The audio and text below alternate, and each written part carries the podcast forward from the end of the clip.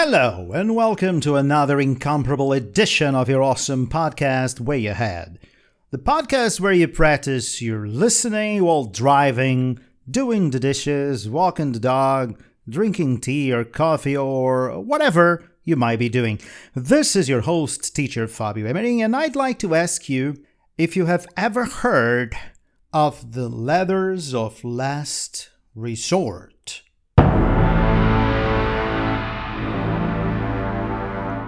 The letters of last resort are four identically handwritten letters from the Prime Minister of the United Kingdom to the commanding officers of the four British ballistic missile submarines.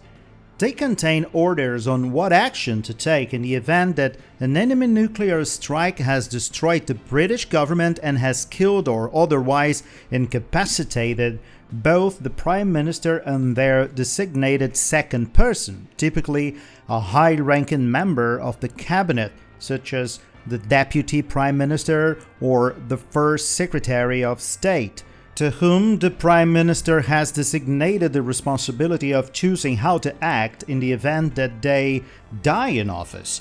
In the event that the orders are carried out, the action taken could be the last official act of the government of the United Kingdom. If the letters are not used during the term of the Prime Minister who wrote them, they are destroyed and opened after that person leaves office so that their content remains unknown to anyone except the issuer.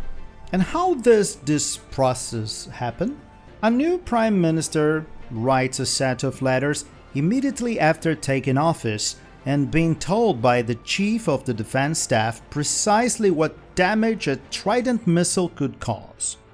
The documents are then delivered to the submarines in sealed envelopes, and the previous Prime Minister's letter are destroyed without being opened. In the event of the deaths of both the Prime Minister and the designated alternative decision maker as a result of a nuclear strike, the commander or commanders of any nuclear submarine or submarines on patrol at that time would use a series of checks to ascertain whether the letters of last resort must be open. According to Peter Hennessy's book, The Secret State Whitehall and the Cold War 1945 to 1970, the process by which a Vanguard class submarine commander would determine if the British government continues to function includes, amongst other checks, establishing whether BBC Radio 4 continues broadcasting.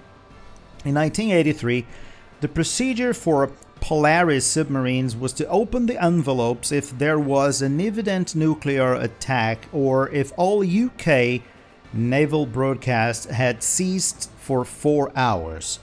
While the contents of these letters are secret, according to the December 2008 BBC Radio 4 documentary The Human Button, there were four non options given to the Prime Minister to include in the letters. The Prime Minister might instruct the submarine commander to number one, retaliate with nuclear weapons, or number two, not retaliate, or number three, use their own judgment, or number four, place the submarine under an allied country's command if possible. The documentary mentions Australia and the United States. The Guardian reported in 2016 that the options are set to include put yourself under the command of the US if it is still there, go to Australia, retaliate, or use your own judgment. The actual option chosen remains known only to the writer of the letter. But whatever the content of those letters is, I just hope they never end up serving to its purpose. This is certainly a secret I don't make a point of unveiling. Okay, so let's go to the Portuguese part of the podcast. Então tá, muito interessante The Letters of Last Resort. Muito, muito interessante mesmo. É aquele típico troço que o pessoal fala: eu gostaria de ser primeiro-ministro do Reino Unido só para ter acesso ou escrever essas cartinhas, né? Of last resort. Mesma coisa que a pessoa que diz que quer ser presidente dos Estados Unidos para ter acesso à área 51 para ver se tem ET lá mesmo, né? Mas enfim, eu ainda acho que a, a opção dos norte-americanos é um pouquinho mais lúdica. Né? Mas assim, ó, a primeira coisa que a gente vai ver aqui no vocabulário, que vai estar todo colocado ali na descrição do episódio, é o que significa realmente uh, of Last Resort. A palavra resort. O que, que é resort? É, é, é, uma maneira de dizer que é o a, a, última coisa a se recorrer. São cartas de últimos recursos. A gente pode traduzir então uh, Letters of Last Resort como as cartas de último recurso, certo?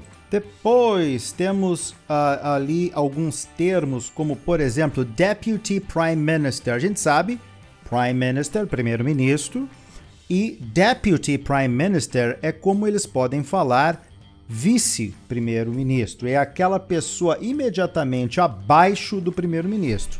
Deputy ok? Então, deputy é como se fosse vice.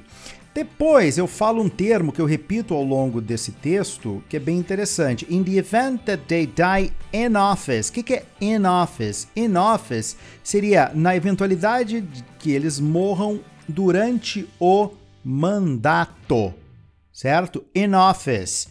In office, então, é um, um, uma maneira, um sinônimo de falar mandato. Assim como temos a palavra term, que eu também coloquei ali, if the letters are not used during the term, se as cartas não forem usadas ao longo ou durante o mandato, então term também é uma maneira de dizer mandato. Aí o, o, texto segue até com uma linguagem bem tranquila, até chegar ali numa palavrinha: This is certainly a secret I don't make a point of uh, unveiling unveiling. O que, que é unveiling? Vem do verbo to unveil, que é revelar. Então, isso é, é certamente um segredo que eu não faço questão de revelar. Unveiling, certo?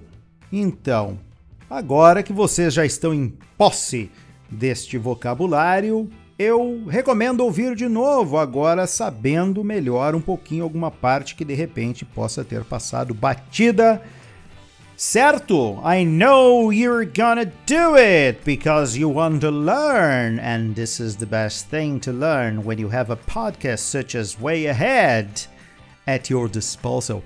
Thank you so much for having me. Thank you so much for listening to this to the end. Eu sou Teacher Fábio Menin. I stay here, you stay over there, and see you next time!